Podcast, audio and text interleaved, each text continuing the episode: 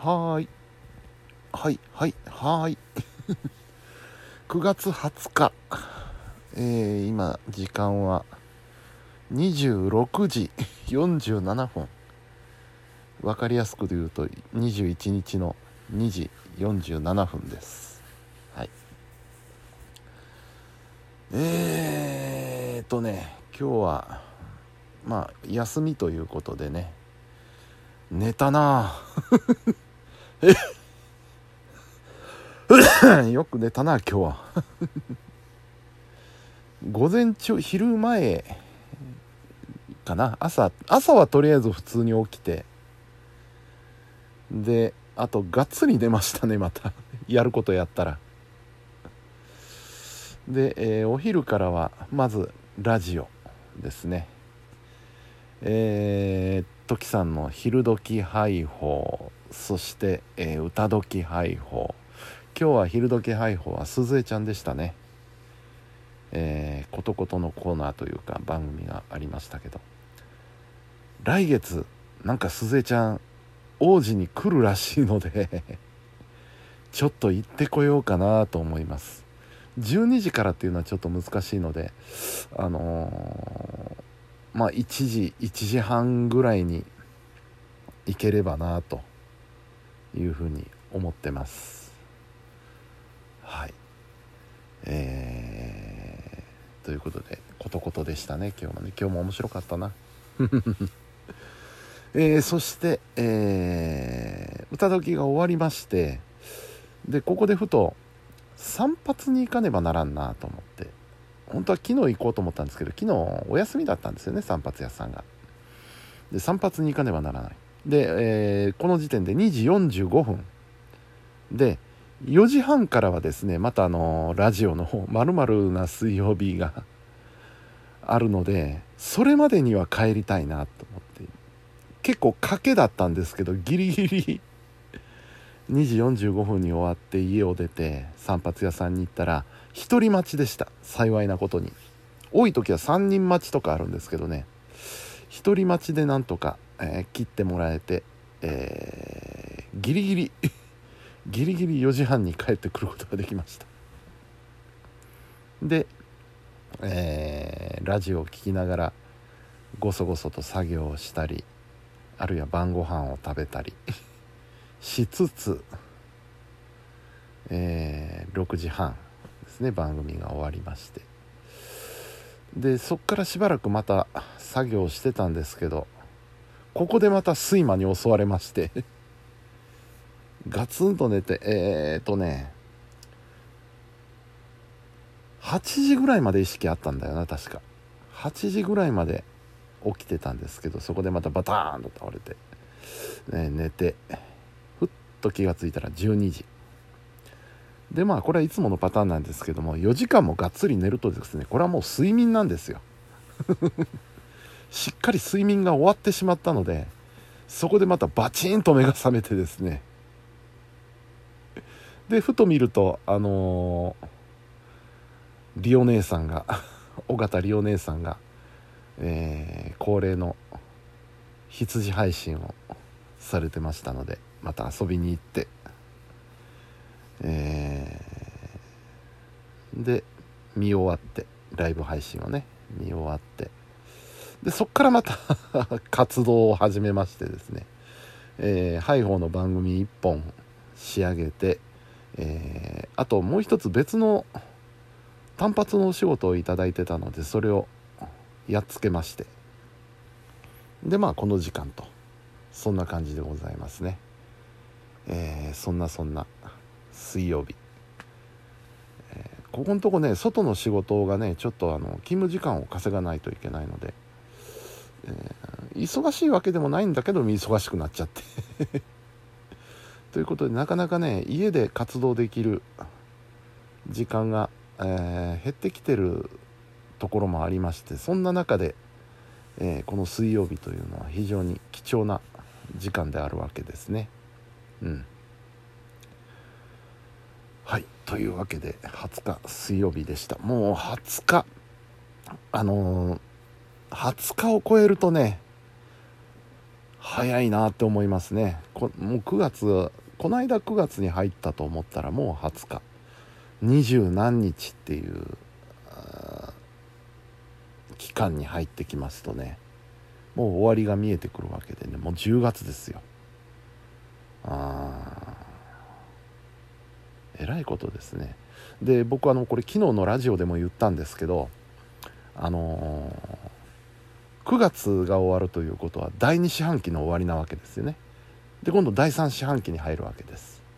で第3四半期の準備とかしてますとですね、えー、10月11月12月ってなって12月っていう文字が目に飛び込んでくるようになるわけですよ。もう12月かよってね。早いわね。言ってる間にもう年末なんですよ。もうまたバタバタしだすわけですよ。ねえ。大変なことでございますよ。で言ったらもう令和5年ですね今年ね。令和5年も終わり。ああアートしか言いようがないですけど。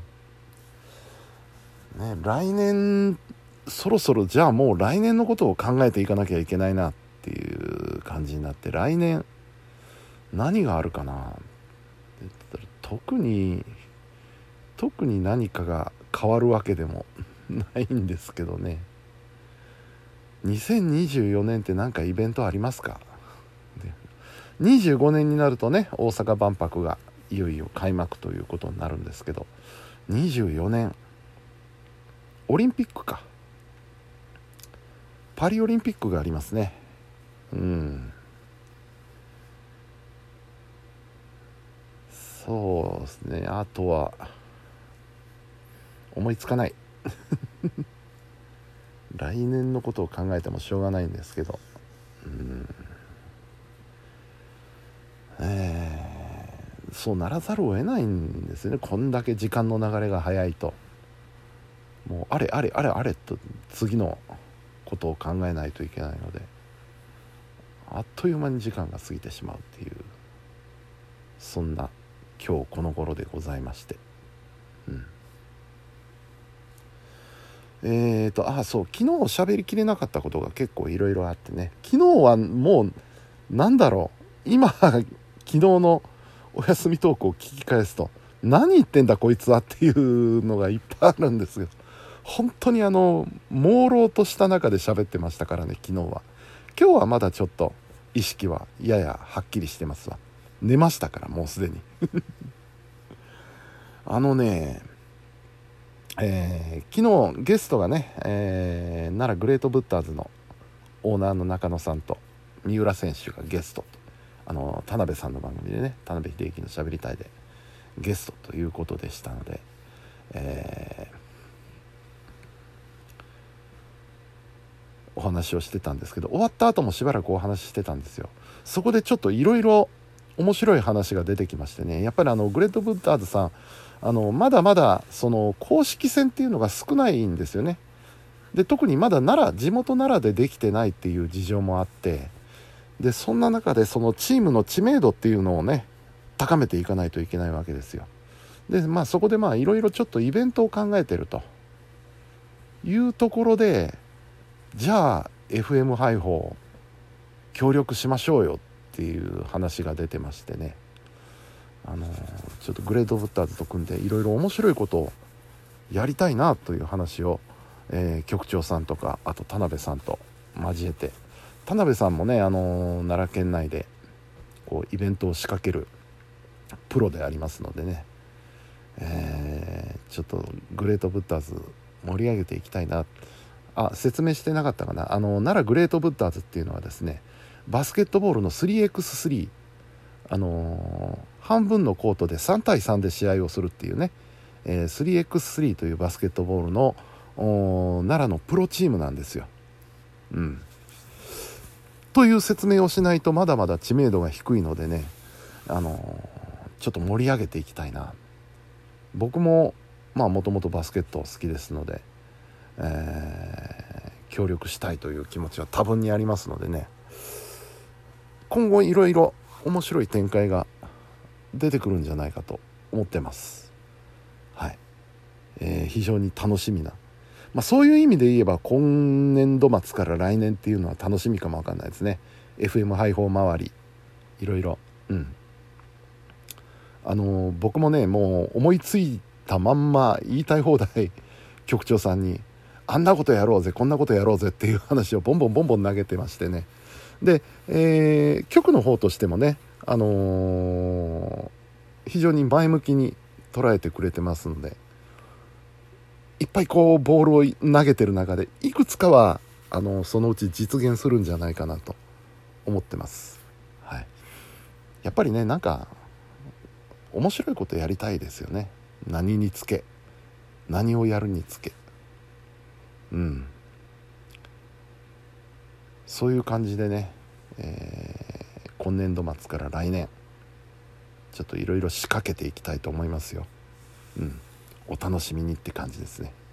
はい。というわけで本日のお休みトークでございました、えー、本日も皆さんお疲れ様でした。それではおやすみなさい。